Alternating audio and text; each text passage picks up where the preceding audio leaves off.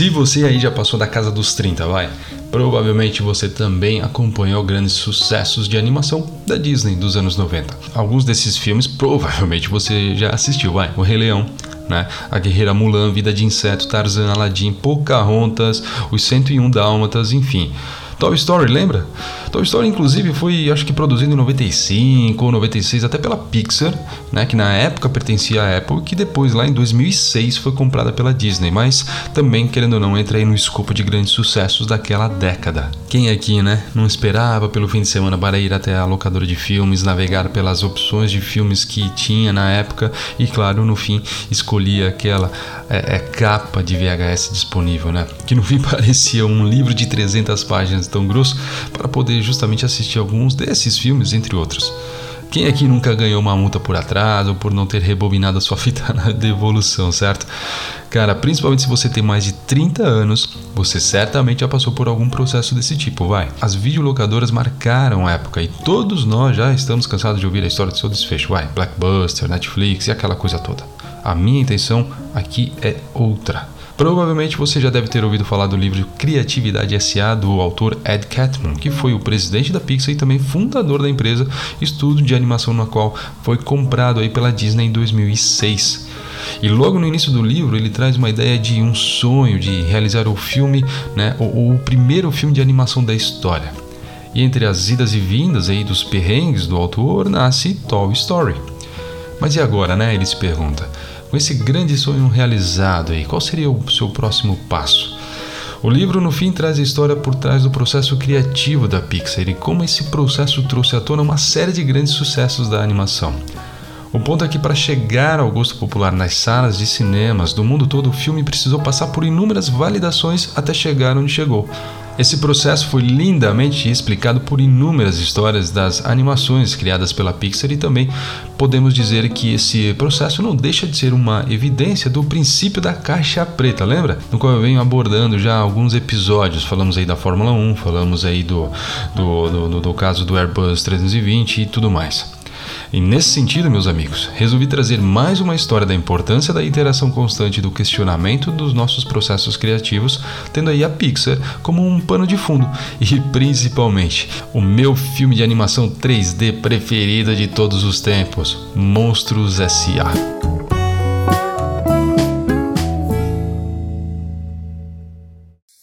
Você tá fabulosa hoje. Tu fez chapinha? Conta, rolou uma alisada no cabelo, né? E ainda passou Enê, maquiagem, fez lifting, lipoescultura, aplicação de botox.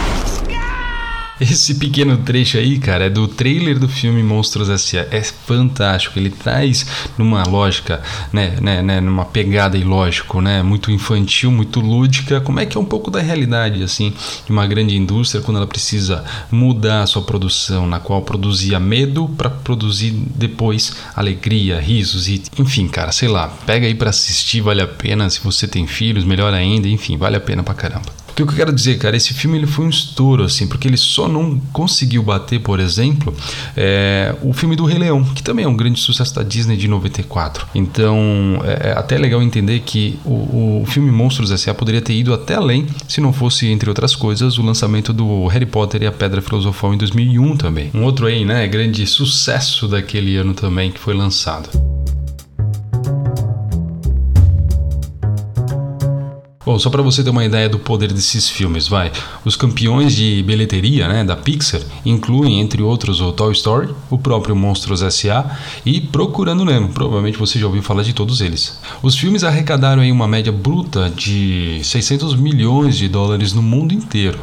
Foram também sucessos de crítica ganhando Oscars em várias categorias. Principalmente Toy Story e o Toy Story 2 receberam ambos cotações de 100% naquele site de avaliações chamado Rotten Tomatoes. Naturalmente, né, a, a, Pixar ela conta com muitas pessoas inteligentes e criativas trabalhando em, seus, em suas dependências. Autores de pontas levam enredo espetaculares para o próximo filme. Esses enredos eles são apresentados para um grupo maior em grandes encontros e frequentemente são aplaudidos depois desses encontros. Uma boa história é um ato de síntese criativa. Ele junta fios de narrativas diferentes numa nova forma. E aí a gente chega no processo dos caras. Tudo isso é uma parte crucial do processo da Pixar. Mas o ponto aqui é o seguinte, cara, vai, considere agora o que acontece depois. O enredo é posto de lado. À medida que a, a animação entra em operação, cada quadro, cada filamento da história, cada cena é submetida a debate, é submetida a divergência, a testes e assim por diante. Considerando tudo, uh, sei lá, dá uns 12 mil desenhos de storyboards diferentes para 90 minutos de filme. E devido justamente ao processo iterativo, quando o filme está de fato terminado, todas as equipes que animam as histórias terão aí criado mais de 125 mil desses pequenos quadros de histórias. Bom dia, Sully! Bom dia, Sally! E aí? Acaba com ele, Sr. Sullivan! E aí chegamos, né, de fato, ao filme Monstros S.A., tá? O filme é um exemplo perfeito de uma ideia criativa adaptada à luz do pensamento crítico. Começa com uma trama centrada num contador de meia-idade que odeia seu trabalho e que ganha de sua mãe um caderno para desenhar. Quando era criança, ele tinha desenhado aí alguns monstros naquele caderno e naquela noite eles aparecem em seu quarto, mas apenas o contador consegue vê-los. Esses monstros tornam-se os temores que ele nunca enfrentara, mas com o tempo ele aprende a compreendê-los e com isso a superá-los. A versão final disso tudo, galera, é que impressionaria o mundo e renderia aí 560 milhões de dólares de bilheteria, é bem diferente.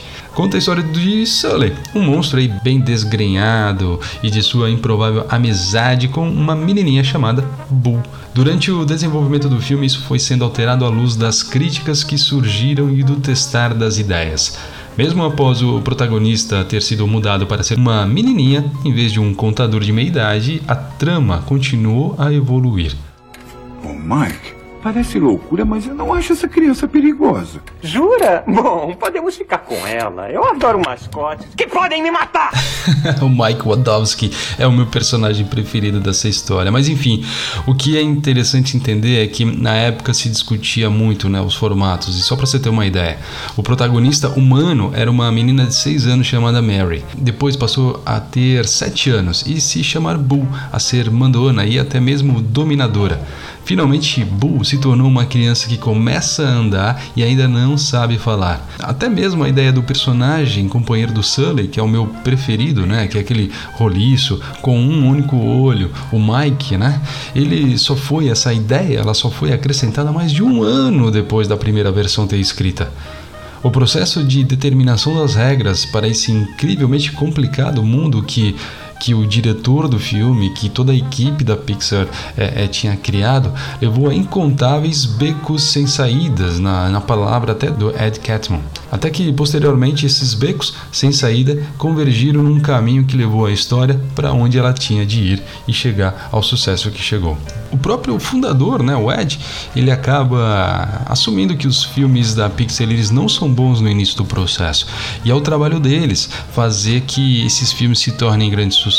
Eles acreditam verdadeiramente que o poder do feedback franco e estimulante no processo dessa interação, desse, dessa melhoria, né, de você retrabalhar, retrabalhar e retrabalhar novamente até que uma história cheia de defeitos encontre a sua linha de transição ou que algum personagem oco encontre aí a sua alma. Isso tudo faz todo sentido e faz todo o encanto da Pixar e suas histórias se tornarem os sucessos que são. Isso nos traz um interessante ponto aqui, vai, para incendiar, digamos, a imaginação e levar nossas ideias à sua plena expressão.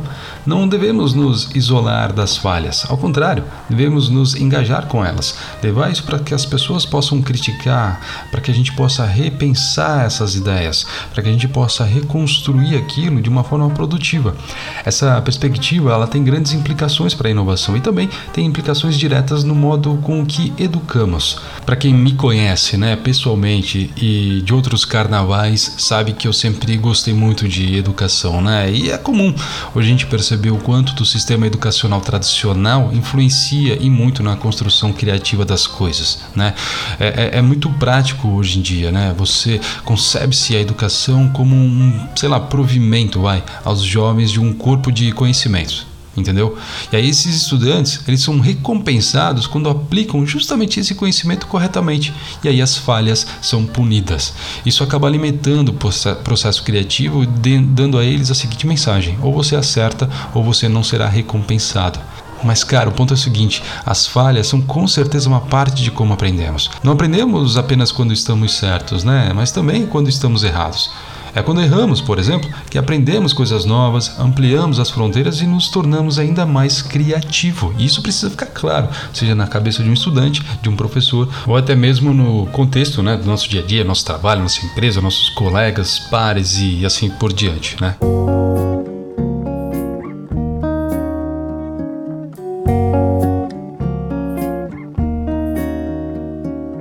Assim, né, gente, indo já para o final aqui, é, invariavelmente que ocorre por meio das falhas o progresso que a gente precisa.